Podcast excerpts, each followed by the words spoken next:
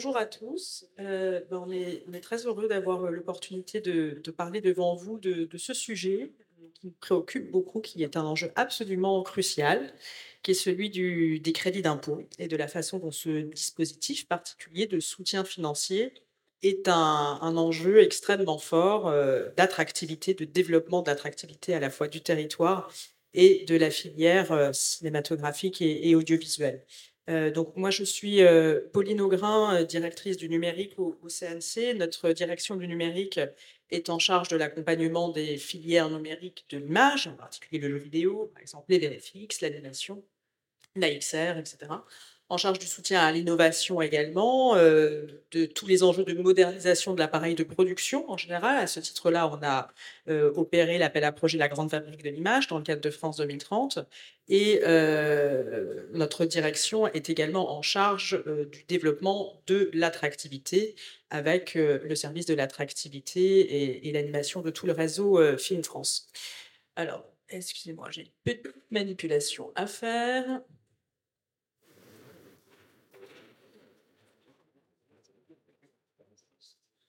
Donc, une présentation euh, très générale euh, des crédits d'impôt avant de rapidement céder la parole euh, à Didier et John ici présents. Vous dire que les crédits d'impôt en faveur des filières cinématographiques et audiovisuelles, il y en a trois. Il y a deux crédits d'impôt domestiques qui sont destinés aux œuvres d'initiative française, le crédit d'impôt cinéma, le crédit d'impôt euh, audiovisuel, respectivement avec des taux de défiscalisation à 30% et à 25%. Et il y a également le crédit d'impôt international euh, qui euh, est, a vocation à attirer des productions d'initiatives étrangères en France avec un taux à 30% qui a connu une revalorisation euh, déjà en 2017, passage du taux de 20 à 30%, et une réforme aussi extrêmement importante et très impactante en 2020, avec la possibilité de passer à un taux de 40%, euh, et donc euh, de bénéficier de ce bonus de 10%, à condition de dépenser au moins 2 millions d'euros dans les travaux d'effets visuels en France. Et on va y revenir. Euh, encore une fois, cette réforme a eu un impact très très fort. Au global, ce que vous voyez ici, et sur la slide suivante, c'est une trajectoire euh, de développement qui est extrêmement importante. Euh, on voit que depuis euh, 2019, euh, on est sur du à peu près plus 50% de dépenses réalisées en France. C'est ça qui est pour nous aussi très intéressant avec les crédits d'impôt, c'est que ça nous permet de disposer de données qui sont absolument fiables sur la réalité de l'activité et, euh, euh, des dépenses euh, qui sont réalisées sur notre territoire. Donc on est à plus 50% depuis 2019 et on voit qu'en 2023, euh, ce sont des chiffres ici qui sont en italique parce que qui restent provisoires et qui sont en train d'être légèrement retravaillés, mais on peut dire sans se tromper que le niveau de dépenses va être supérieur à 3 milliards d'euros en 2023. C'est un montant qui n'a jamais été atteint. Euh, en 2022, on n'a pas encore les chiffres pour euh, 2023 sur le nombre de jours de tournage, mais c'est aussi un indicateur qui est intéressant. On était déjà sur euh, un, un nombre record de jours de tournage euh, en 2022 qui s'est élevé à plus de 15 000 jours de tournage répartis sur tout le territoire, avec comme fait aussi très euh, notable le fait que même si la région Île-de-France reste assez logiquement la première région euh, de tournage, en fait, euh, la région Île-de-France est quand même assez rapidement talonnée par le développement très important de l'activité de tournage euh, qui s'est opéré ces dernières années en Occitanie. Maxime en a parlé tout à l'heure. Deuxième région de France avec 3000, plus de 3600 jours de tournage et notamment aussi la région sud Provence-Alpes-Côte d'Azur avec 2400 jours de tournage.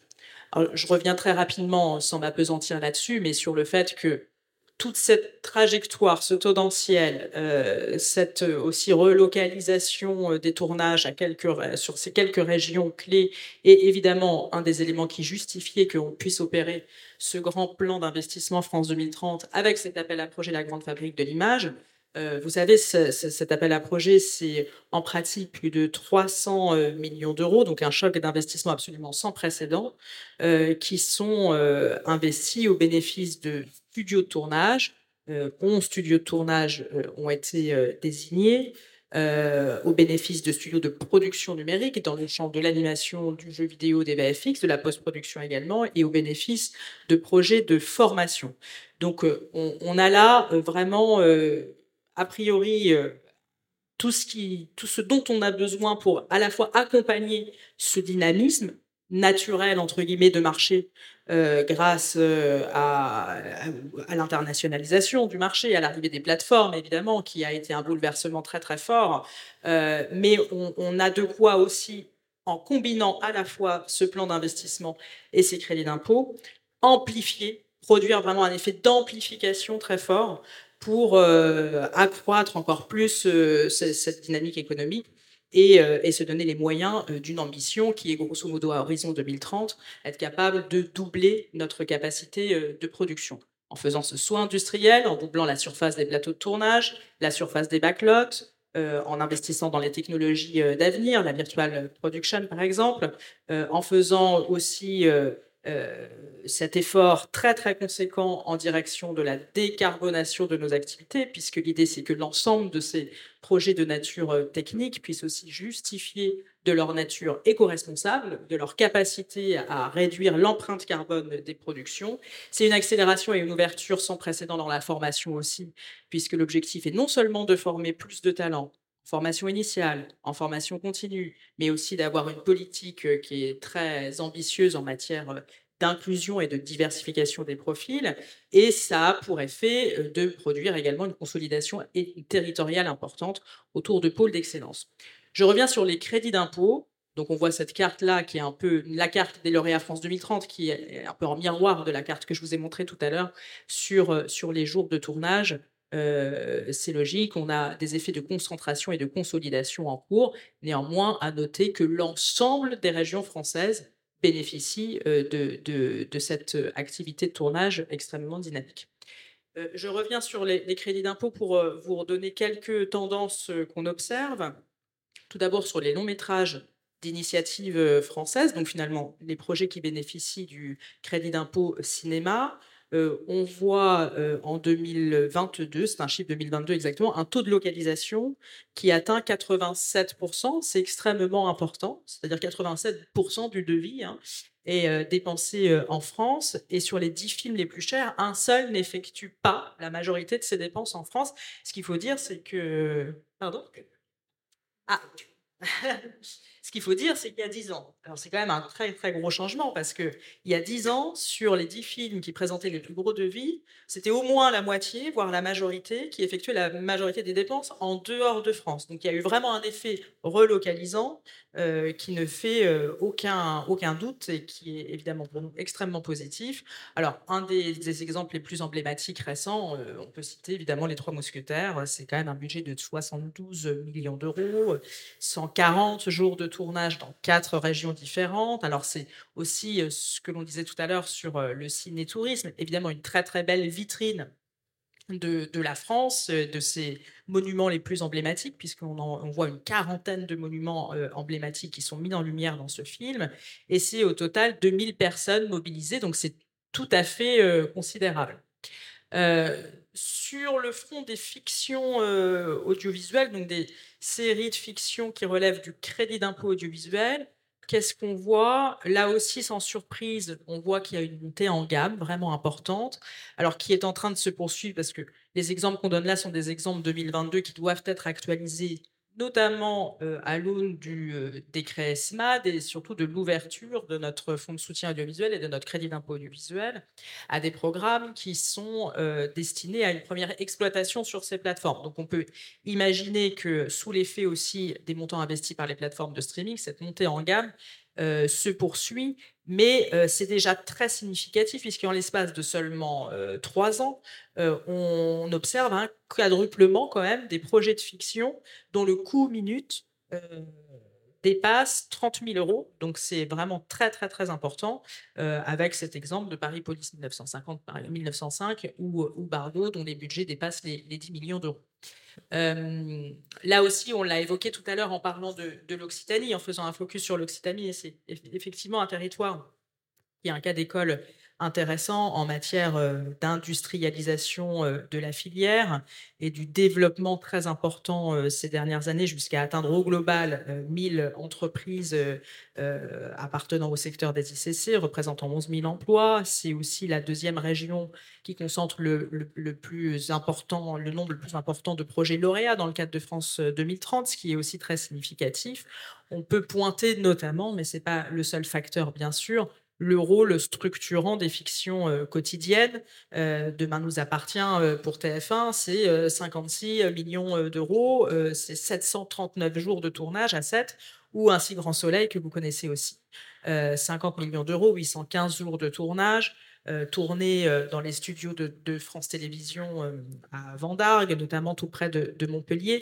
Donc on voit à quel point les fictions quotidiennes, c'est à la fois, encore une fois, un ancrage industriel très fort avec euh, aussi l'assurance d'avoir euh, la domiciliation des équipes techniques à l'endroit du tournage, sont aussi des laboratoires qui peuvent être très intéressants pour tester, pour développer, améliorer des nouveaux outils, des nouvelles technologies. On peut penser par exemple à ce que font les, tontons truqueurs à Vendargue chez France Télé Studio. et puis enfin, la, tendance qui a été aussi évoquée euh, lors de la table ronde précédente sur le ciné-tourisme, mais c'est évidemment, et là c'est vraiment extrêmement euh, significatif, le, boom des productions internationales, c'est-à-dire de ces productions qui sont agréées euh, chez nous dans le cadre du, crédit d'impôt international. Ça vous donne une idée, là, on est sur des dépenses qui ont fait x3, voire x4. Donc ça, sont les promesses de dépenses, c'est-à-dire tout ce qui est déclaré par les projets qui sont agréés l'année euh, l'année en question, on voit qu'on a atteint un pic en 2022 à quasiment un milliard de promesses de dépenses, qui est absolument considérable.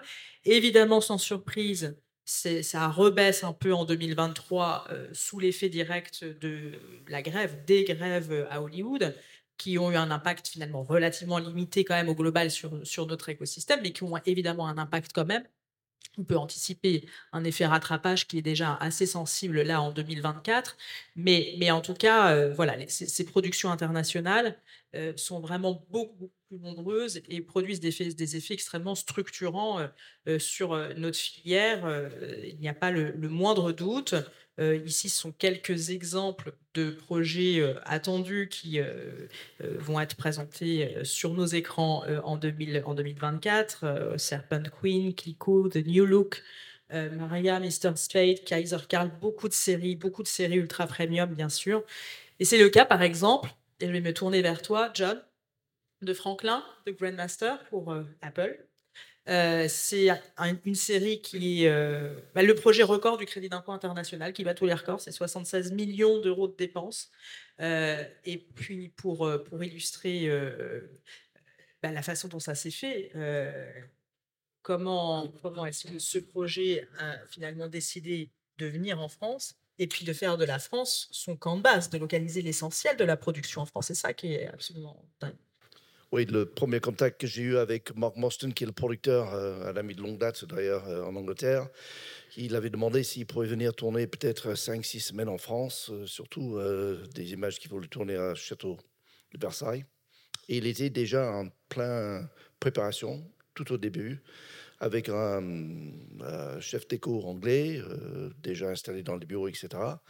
Et c'est vrai qu'on avait regardé un petit peu les tarifs de ce qu'on venait de finir, c'était la Serpent Queen série 1, euh, saison 1, et euh, il s'est rendu compte que peut-être ça valait le coup de carrément arrêter tout ce qu'il avait déjà commencé en Angleterre et amener tout le projet en France et faire euh, de la France le, le, hub pour, pour, tout le film. Et c'est ce qu'on a fait. ce qui était important, c'est que dans Franklin, on est quand même sur une série où le DNA de, de l'histoire et, existe déjà en France, parce que c'est les châteaux, c'est les endroits, c'est la France dans laquelle euh, Benjamin Franklin est, arrivé. Et donc ça, ils étaient en train d'essayer de reconstruire une partie de ça en Angleterre qui coûtait très très cher. Euh, également, c'était euh, une série, contrairement à ce qu'on a fait sur la plupart des séries où c'est divisé en blocs de, de, deux épisodes par deux épisodes, ça c'était un seul metteur en scène qui faisait le tout. Et en fin de compte, on a pu le traiter un peu comme un, long métrage, mais très long, 122 jours de tournage, c'est très long. Mais, et ça nous a permis aussi d'utiliser les endroits clés, genre euh, plage de Vosges qu'on a fait en plein été, euh, on a fait une fermeture assez conséquente, euh, et aussi d'utiliser le château de Versailles, qui était un endroit clé parce qu'il a passé beaucoup, beaucoup de temps dans le cours de Louis XVI à l'époque. Voilà. 122 jours de tournage, à la fois en décor naturel et en studio.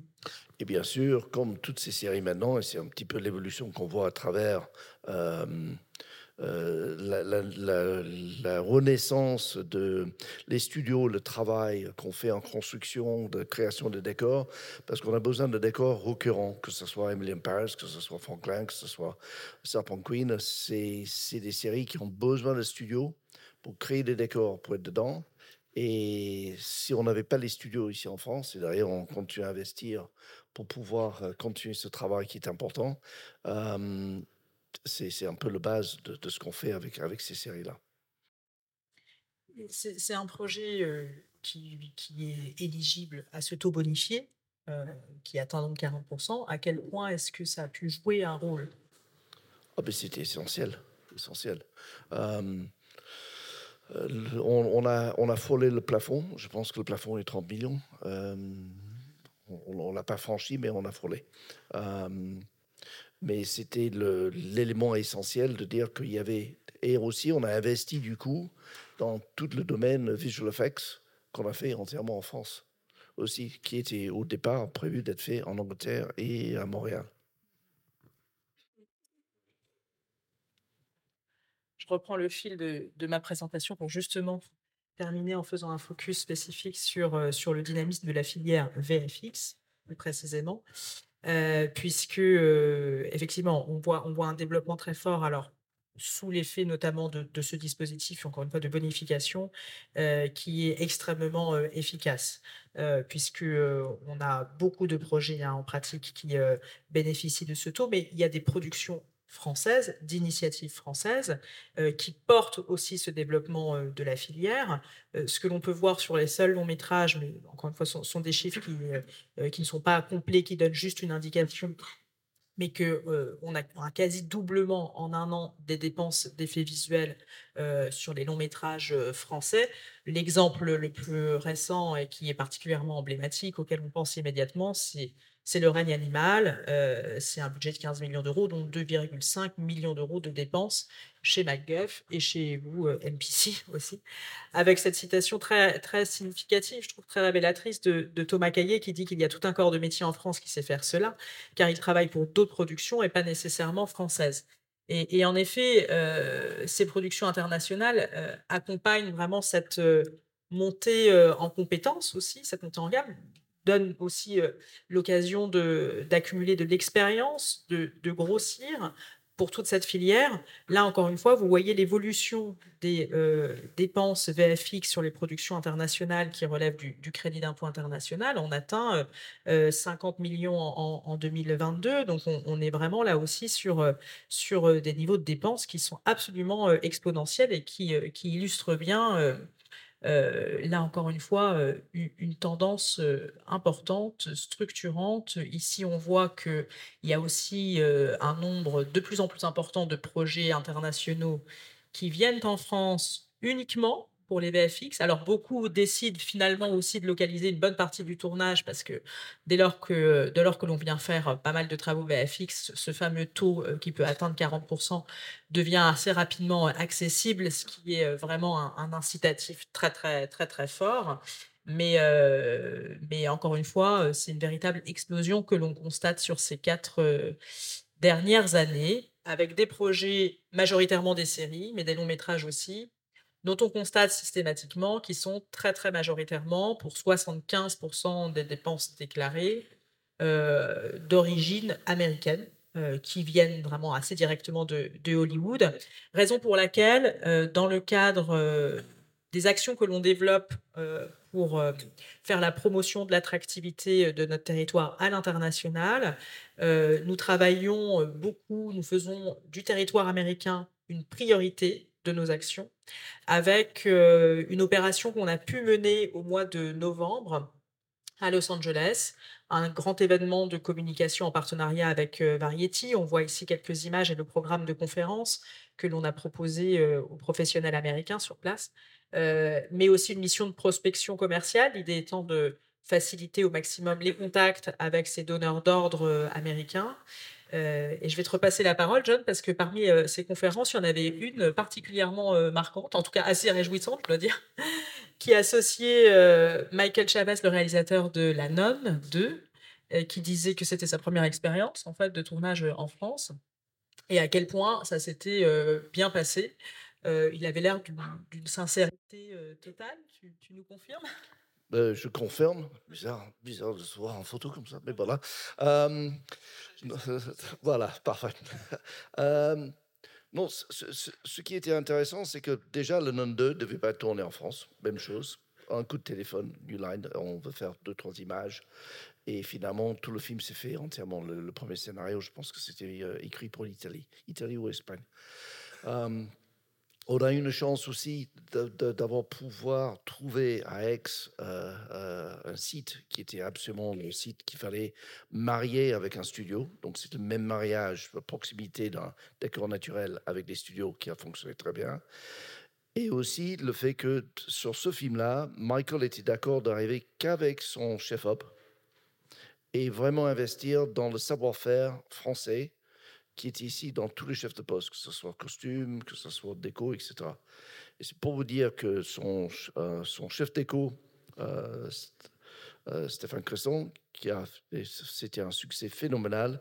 Stéphane repart maintenant pour faire le Conjuring 3 ou 4 avec Michael aux États-Unis, parce que tellement son savoir-faire a aidé le film. Et, donc voilà, c'est, là, là, on commence à faire l'export du savoir-faire français vers l'étranger maintenant. Ce qui est génial, parce que là, on, arrive à vraiment faire ce qu'on voulait faire depuis le début avec le, crédit d'impôt et l'investissement des gens dans le, savoir-faire qu'on a ici, mais aussi les moyens techniques qu'on a, et avec l'argent que, bien sûr, ce qu'on amène avec l'incentive de 40% dans le crédit d'impôt, ça change complètement les donnes pour nous aussi aussi en France. Et, oui, Michael était ravi de son, son passage ici. Et je pense New Line aussi.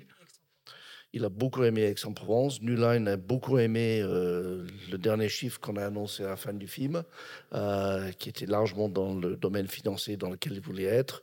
Euh, on vient juste rembourser le crédit d'impôt sur la deuxième partie. oui. Et... Tournage en studio à Martigues, chez Provence Studio, c'est ça? Absolument, ça a très bien marché. Euh, j'ai eu New Line hier soir au téléphone qui voulait justement peut-être revenir en France avec un autre projet parce que le passage de ce, film, le Lund 2, était euh, vraiment un succès euh, dans tous les sens pour eux. Et on essaie de renouveler l'expérience pour une deuxième fois sur un autre projet. On, a là aussi beaucoup de travaux VFX qui ont été aussi faits en France, je crois en partie chez MTC d'ailleurs. Oui. Passe, l'autre. une double casquette. Oui, j'ai une, oui je vais parler d'une double casquette. Euh. Tout à fait, je vais clarifier au fur et à mesure et a posteriori. Comme ça. Oui, donc, on Didier, quand je préside la FICAM, et puis je suis également euh, directeur général délégué de, de, Micros Images, qui, qui, regroupe MPC, euh, Micros Animation et, The Mill. Donc oui, donc l'un d'eux, on a, fait une partie des, effets visuels, donc euh, ça a été partagé parce que c'était quand même un, gros, enfin c'était un projet à plus de 2 millions au total. Et, euh, puis, euh, et de notre côté, on a fait, là, quand on est dans le kiosque à journaux et quand tout prend forme pour. Enfin, ça a été la, plus grosse séquence. Ça a été aussi, un, aussi beaucoup d'innovation pour réussir à faire cet effet visuel où les, les, journaux commencent à, feuilleter et finalement prennent la forme et le personnage apparaît. Donc, et, et ça illustre bien euh, l'interaction entre, euh, ça, illustre bien l'interaction et, le développement d'une compétence qui sert tout le monde. Parce que ce qu'on a fait là, bah, finalement, pour une production française, c'est quelque chose qu'on acquiert, qu'on peut réutiliser dans les principes, dans les principes technologiques ou dans les principes de, création pour, pour ça. La deuxième chose, c'est que sur, l'effet d'entraînement, euh, sur l'effet d'entraînement des, notamment des effets visuels, bah, les, artistes et les talents, maintenant, ils restent en France. Ils ne partent, plus, euh, partent plus à Montréal, ils ne partent plus euh, à Londres. C'est plus dur, d'ailleurs. Euh, mais il y a une base, il y a des projets qui sont suffisants pour leur permettre de tourner et de rester. Les chiffres que tu montrais tout à l'heure sur la courbe il y a quelques années, les, effets visuels, c'était, dans, le film, c'était 17 à 18 millions. C'était 80 millions, 80 millions au total, euh, pub comprise, hein, dans les années 2017, 2016, 2017, dont euh, même pas 20 millions pour ce qui n'était pas pub. On, voit, on, voit l'effet, et ça c'est vraiment l'effet du crédit d'impôt. Le crédit d'impôt attire des projets, on monte progressivement en compétences. Je veux dire, la barre était à 2 millions, maintenant on commence à avoir des projets à 5 millions, à 6 millions, à 7 millions. Et en parallèle, les productions, ça profite aux productions françaises parce que cette courbe d'apprentissage ben, font des effets visuels qui sont de plus en plus ambitieux, modèle le règne animal. Mais c'est pas le seul. Hein. La montagne aussi. Petit, mais c'est quand même très significatif. on le voit dans, dans la dans, dans, les, dans les films qui sont euh, en concurrence pour le pour les Césars, on voit, bien, cette montée, même au cours des, trois ou quatre dernières années, on voit cette montée dans, les productions françaises. Donc c'est vraiment un écosystème qui globalement se développe. Quand on fait le, ratio entre production française et production euh, internationale, grosso enfin, nous dans nos chiffres, FICAM, c'est euh, chiffre d'affaires FICAM, c'est à peu près 680 millions d'euros, FICAM pur, hein, pas adhérent, dont à peu près 130 millions d'exports. Voilà suis pas sûr qu'on avait ça euh, il y a longtemps. Donc, euh, et effectivement, la partie, dans, cette, globalité, GR, la partie VFX est, très importante. Mais, c'est vraiment quelque chose qui, euh, a, structuré complètement, qui a complètement changé la donne. Et comme tu l'expliquais, avec l'effet, plus de 2 millions d'euros d'effets visuels, 40% sur le tournage. Donc effectivement, en, en discutant avec John, avec aussi. On voit bien que ça a changé l'état d'esprit des producteurs en disant ah ben ouais maintenant si je fais ça je vais faire le tournage. Donc finalement on a entraîné toute la filière avec ça avec euh, ce bonus. Bah, quasiment c'est un outil euh, fiscal dans une loi de finances mais qui a une dimension marketing qui est fabuleuse. Parce qu'on arrive à marketer le, chose en, justement en disant bah si vous faites ça vous, vous avez ça. Ah bah oui non mais ou ça incite, où le gars dit ah ben, je fais des tournages, ah merde, hein, si je pouvais, je localise mes effets, je passe à 40%, et hop, je, localise mes effets. Donc, c'est une échelle, c'est en fait, chaque, chaque secteur euh, renvoie à l'autre pour que globalement, euh, globalement ça. Et on dispose effectivement d'un savoir-faire, euh, d'un savoir-faire hyper important en France, mais qui maintenant, enfin, en tout cas pour la partie FX, qui reste, qui reste beaucoup plus, qui est plus rémunérateur, parce qu'auparavant, ça crevait un peu de faim quand même. Euh, non, enfin, il faut dire, faut appeler un chat un chat. C'était euh, métier euh, effet visuel en France il y a il ans. si on voulait un peu bien gagner sa vie, on partait. Hein. Pardon? Artisanal, ouais, artisanal, mais aussi en termes de rémunération. Les, jeunes, les jeunes, beaucoup, beaucoup partaient. sur les plateaux, dans les studios à Londres ou à, à Los Angeles, on parlait français. Il n'y a pas qu'à Montréal. Donc, donc on a, et en même temps, on est alimenté par les écoles, chose que les pays, d'autres pays n'ont pas. D'autres pays ont réussi à monter une industrie sans école, rien qu'avec les attractifs fiscaux. En plus, nous, on a les écoles, donc ça nous permet de, garder les talents. Alors, je voudrais revenir quand même sur le crédit d'impôt international. Le crédit d'impôt international a été renouvelé euh, dans la loi de finances pour 2024, avec, euh, comme d'habitude, d'immenses péripéties. Euh, puisque c'est passé, à l'Assemblée, ça a été rejeté au Sénat, c'est repassé à l'Assemblée, c'est passé par 7 euh, ou 8, 49-3, enfin Donc, euh, on l'a, anticipé de, ça a été anticipé grâce, enfin on travaille avec le CNC bah on l'a anticipé une année avant l'extinction qui était prévue l'année prochaine. Donc il court jusqu'à 2026 et cette prévisibilité est absolument fondamentale pour, euh, pour les, les producteurs, euh, pour les producteurs étrangers. Je, je, confirme. Je confirme. Ah, absolument, sur, le plan international, moi, je suis en train de regarder des projets pour tourner en 2027, euh, de 2026 en ce moment. Donc, cette vision à long terme, parce que c'est un investissement, le, crédit d'impôt international. C'est pas juste un crédit d'impôt à l'intérieur de la France, c'est un investissement et les studios, quand ils investissent dans un pays, ils veulent revenir pour pouvoir profiter de l'investissement qu'ils ont déjà fait. Donc c'est vraiment à long terme, c'est pas de one shot wonder qu'il faut viser, c'est de long terme et c'est ce que nous on essaie tous de, de, de, de les convaincre, euh, construire plus de studios, avoir plus de moyens, etc., pour pouvoir faire revenir les mêmes équipes et, et les mêmes euh, envies de venir tourner en France. Absolument. On peut préciser qu'il n'y a pas non plus de menaces sérieuses qui pèsent sur l'existence même du dispositif. Maintenant, il y a cet enjeu. c'est un enjeu international, c'est-à-dire c'est un crédit d'impôt international. L'enjeu, c'est l'international. C'est-à-dire, à aujourd'hui, il y a un crédit d'impôt qui est en train d'augmenter dans son attractivité en Angleterre. Il y a un crédit d'impôt en Italie qui a fait une un démarche énorme dans, sur papier je dirais, euh, son, son attractivité. Il n'y a peut-être pas le, le, niveau de savoir-faire partout en Italie pour pouvoir assumer le boulot qu'ils souhaitent faire rentrer en Italie, mais il faut qu'on soit très méfiant et qu'on regarde toujours ce qui se passe à côté, parce que ce domaine, on est dans un monde international, non pas que en France.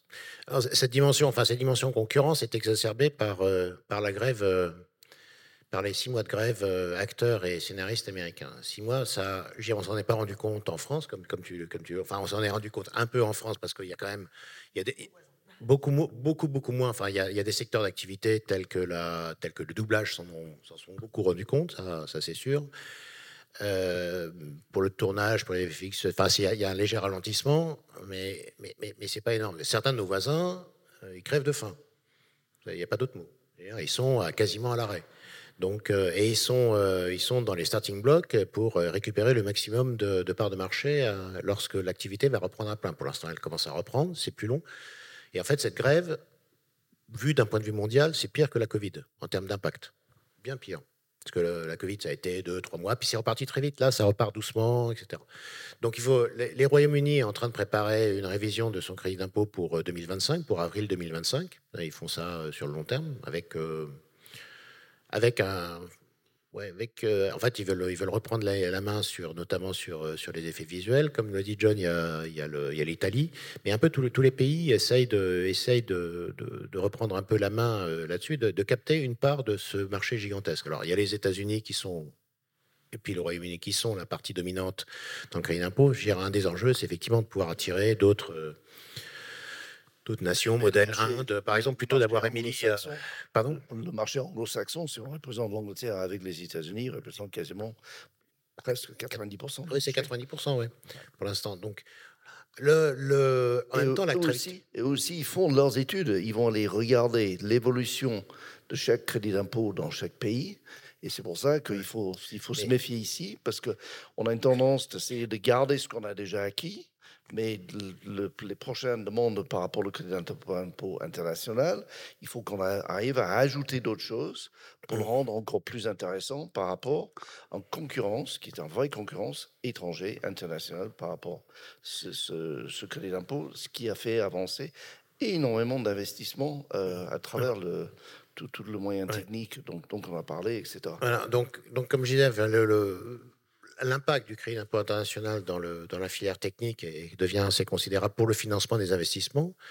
Donc, euh, il y a besoin effectivement de, financer de nouveaux investissements parce qu'il y a aussi beaucoup de séries, que ce sont des engagements longs, ce sont des utilisations longues et qu'il faut que tout le monde effectivement puisse accéder au studio.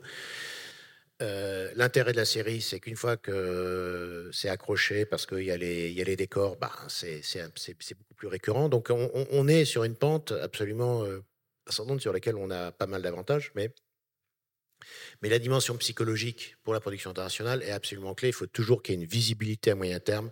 C'est sûr qu'on ne remettra pas en cause le crédit d'impôt, mais, euh, mais les, producteurs américains, euh, France égale instabilité fiscale hein, quand même, hein, dans, quelque part dans leur tête.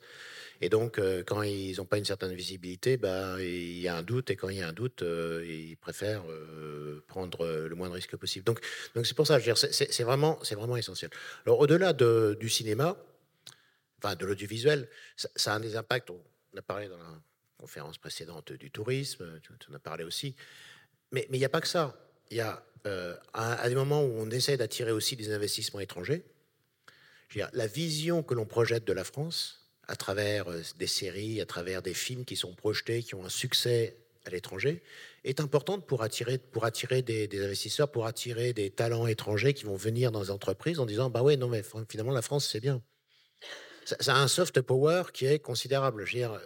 L'effet de ça, c'est en termes de en termes de, enfin, d'investissement direct étranger, euh, bah, la France se classe pas mal, mais, mais, mais je reste persuadé que la croissance qu'on a eue en termes de production étrangère en France, avec l'image et le succès et l'audience à l'étranger, a un impact assez direct sur le fait que quand il y a des entreprises étrangères qui s'implantent, leurs salariés sont aussi euh, beaucoup plus enclins à vouloir venir à Paris, euh, à s'installer. Quand il y a des entreprises qui doivent faire le choix de relocalisation après le Brexit, eh ben finalement, euh, la France tire pas mal son, et je pense que, je pense que le cinéma, il n'y a pas uniquement que, que l'Eurostar qui a son importance, il y a aussi le, il y a aussi, il y a aussi le cinéma. Donc ça, c'est quand même, ça a un autre impact aussi, bah, sur, alors oui, positif ou négatif, mais bah, les, les, gens quand ils veulent venir, bah, ça soutient le marché de l'immobilier hein, au passage. Hein.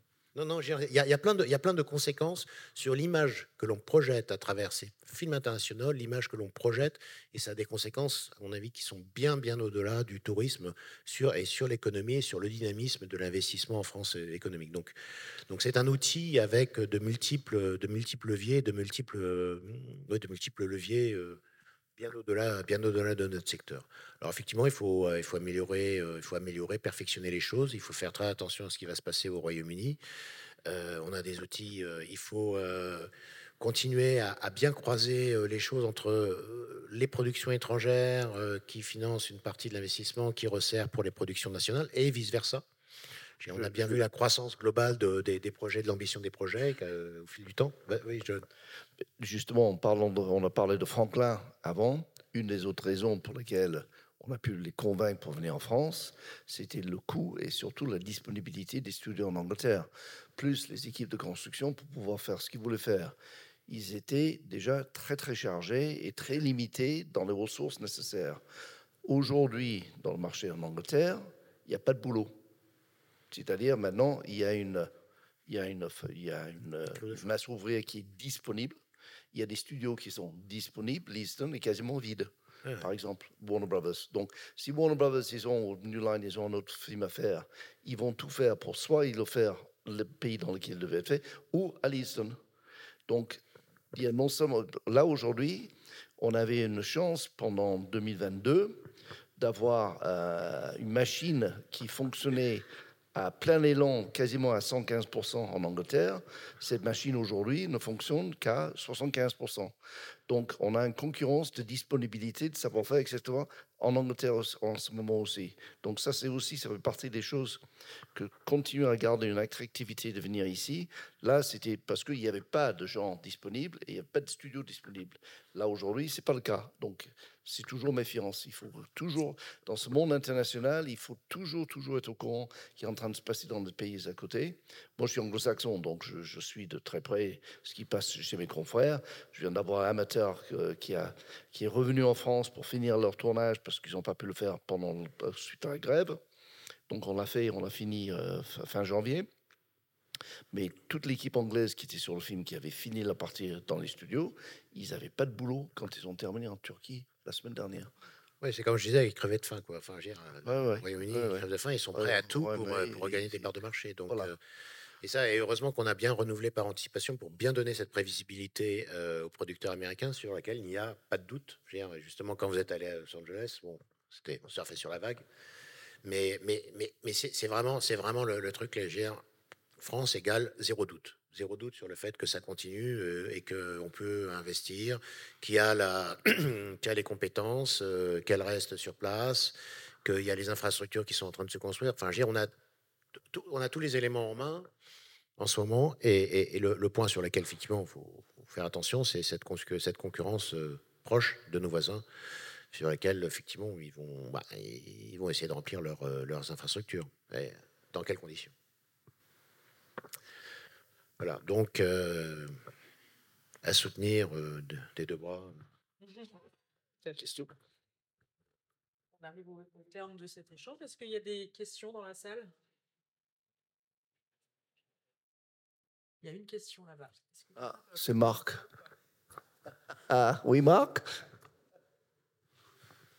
Merci. Bonjour. Je, voulais savoir, selon, selon votre, votre opinion ou votre vision de ce qui arrive, par rapport à entre ce qui est aujourd'hui et ce qui va arriver surtout, quelles sont les choses les, plus sur lesquelles il faut, en ordre de priorité, regarder par rapport à ce pour prolonger cette expansion euh, Je vais parler du, du, cinéma en général et du numérique en particulier.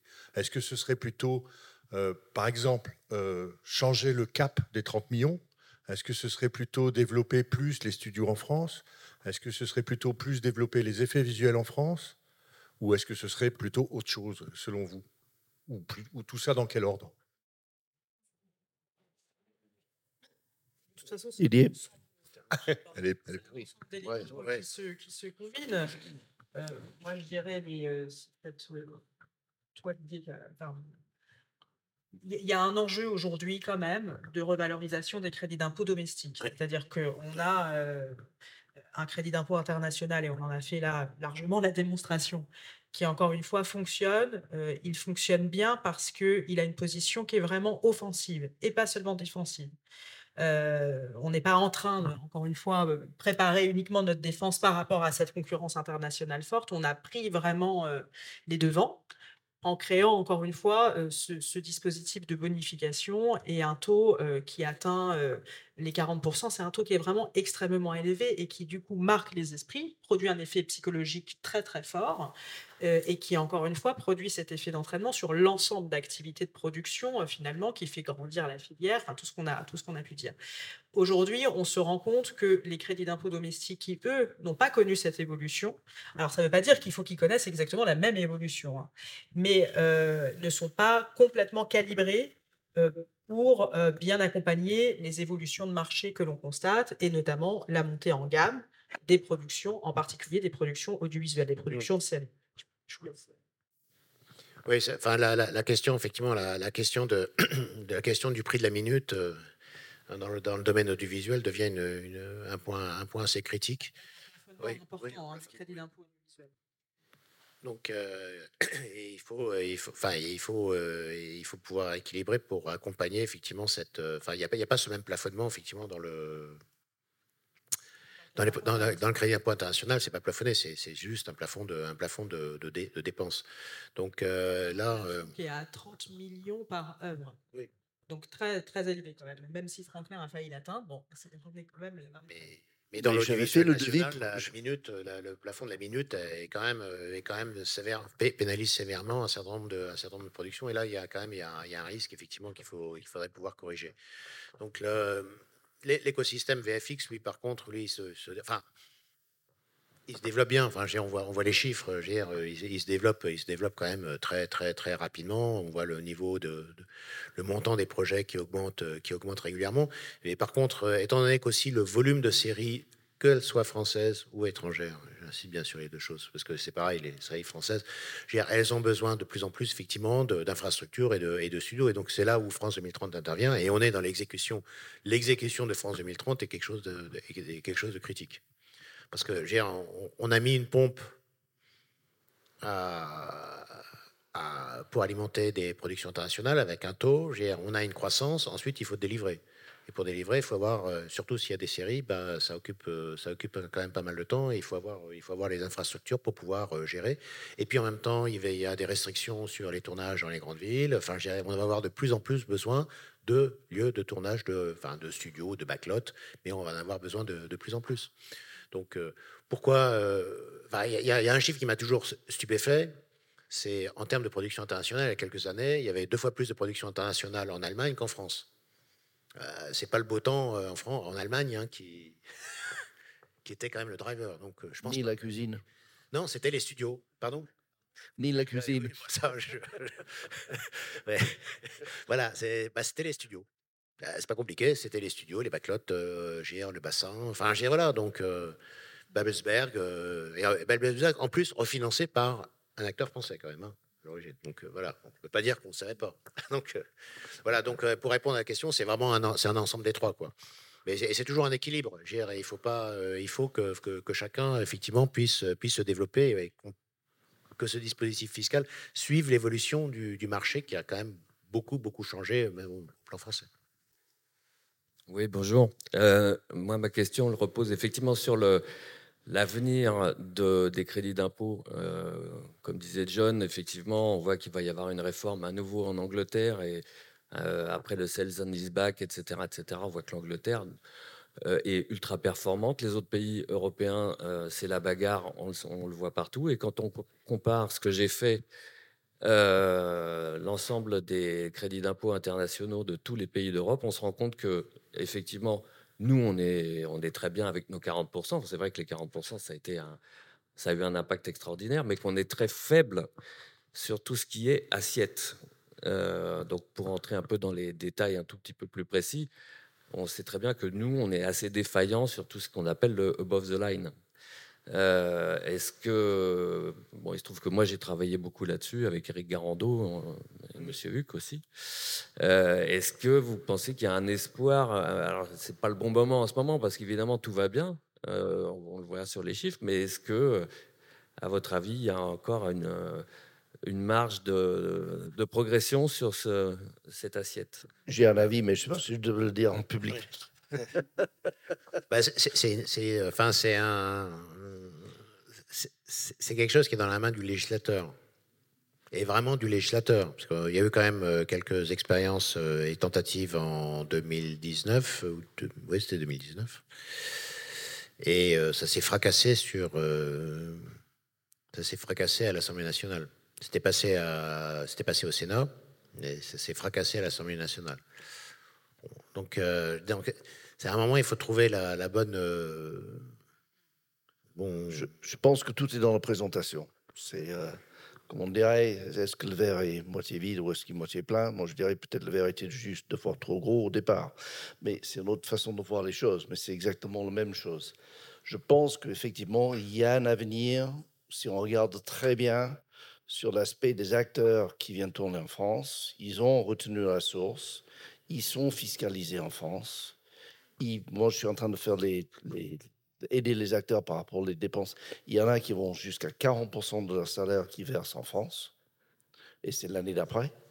Donc effectivement, je pense que là-dessus, il y a un cahier à encore travailler et regarder, mais le présenter d'une certaine façon pour qu'il n'ait pas perçu que c'est juste un crédit d'impôt sur un acteur international qui vient ici et le producteur euh, reçoit de l'argent pour ça. Parce qu'en fin de compte, l'acteur paie plus que nous, on pourrait lui donner en, en revenus. Donc, il y a un intérêt dans l'absolu de garder un acteur le plus longtemps possible en France, parce qu'il va verser ses impôts en France et pas en Angleterre.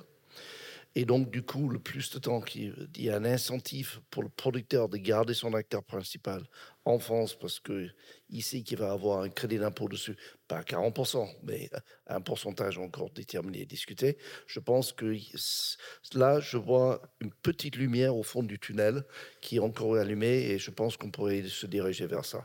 C'est un point de vue personnel. Euh, mais sur papier, quand on regarde les chiffres s'il y avait cette possibilité d'ouverture sur cet aspect en above the line, comme on dit, sur les revenus des acteurs qui payent leurs impôts en France tant qu'ils restent en France, effectivement, je pense que ça amènera beaucoup plus de travail, encore plus de travail qu'on a en ce moment. Et je sens qu'on va avoir besoin d'une autre évolution dans le crédit d'impôt pour garder la quantité de travail qu'on a en France en ce moment et garder une croissance dans, dans le domaine qu'on fait. Absolument. Comme, dit ce que j'ai à dire.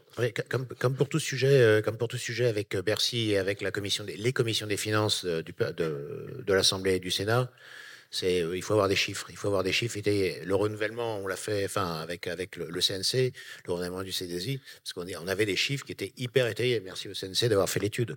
On avait, et, mais et, donc au Parlement euh, chaque année, euh, on a produit aussi cette année des études qui ont été confiées euh, à EY et sur lesquelles effectivement on s'est fortement appuyé pour obtenir ce qui semble être une victoire assez modeste, hein, au fond, cette prolongation par anticipation du dispositif. Donc, évidemment, nous qui sommes, encore une fois, je, je parle pour ma direction au CNC en charge du développement de l'attractivité et du développement de l'activité de façon générale, il nous semblerait euh, très positif d'aller encore vers une revalorisation des crédits d'impôt, et je l'ai dit avec beaucoup de liberté tout à l'heure. Ensuite, c'est un travail de persuasion qui est toujours délicat. Effectivement, tout est entre les mains des parlementaires, et il s'agit de trouver toujours le bon équilibre, c'est-à-dire de savoir où placer le curseur, à la fois défendre ces dispositifs, effectivement, être vraiment dans une dynamique toujours de, de revalorisation et d'ambition, euh, finalement, sans aller trop loin non plus, au risque de fragiliser l'ensemble de l'édifice. Donc, c'est c'est pas, pas évident. Et il y a une question d'équilibre aussi avec euh, le crédit d'impôt national sur ce sujet-là. Oui. Pas l'oublier parce que parce qu'il ne faut pas oublier qu'il y a quelques années, c'est le Parlement qui a raboté les salaires des acteurs pour le crédit d'impôt national. Enfin, il y a, y y y un état d'esprit qui est rabot. Et pas uniquement à Bercy. hein. C'est aussi euh, chez le, à l'Assemblée nationale. Peut-être une dernière question, et après, je pense qu'il va falloir. Je sais pas, est-ce que. Oui, alors moi, je- on a parlé brièvement du décret ESMAD. Je voulais savoir si on avait euh, une, une idée des retombées déjà de la transposition du décret euh, en France. Cécile, tu veux répondre?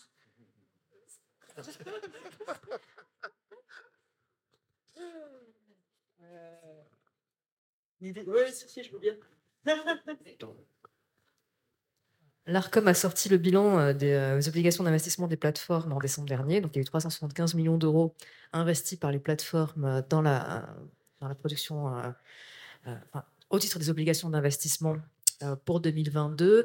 Euh, nous sommes engagés depuis le début de ce semestre avec l'ARCOM pour euh, justement aller plus loin dans l'analyse de, l'impact du décret SMAT. Donc, c'est un- une, analyse qu'on est en train de mener avec l'ARCOM qui euh, sera certainement euh, euh, dévoilé a- avant l'été. Donc voilà, on essaie de, de creuser un petit peu, euh, d'aller un petit peu plus loin que ce chiffre-là euh, et ces données sur euh, le montant des investissements pour comprendre quel est l'impact réel sur le tissu de la production, sur euh, le type de, production aussi dans laquelle ils investissent, euh, et, voilà, et faire un véritable bilan à la fois quantitatif et qualitatif de ce, de décret Donc c'est en cours.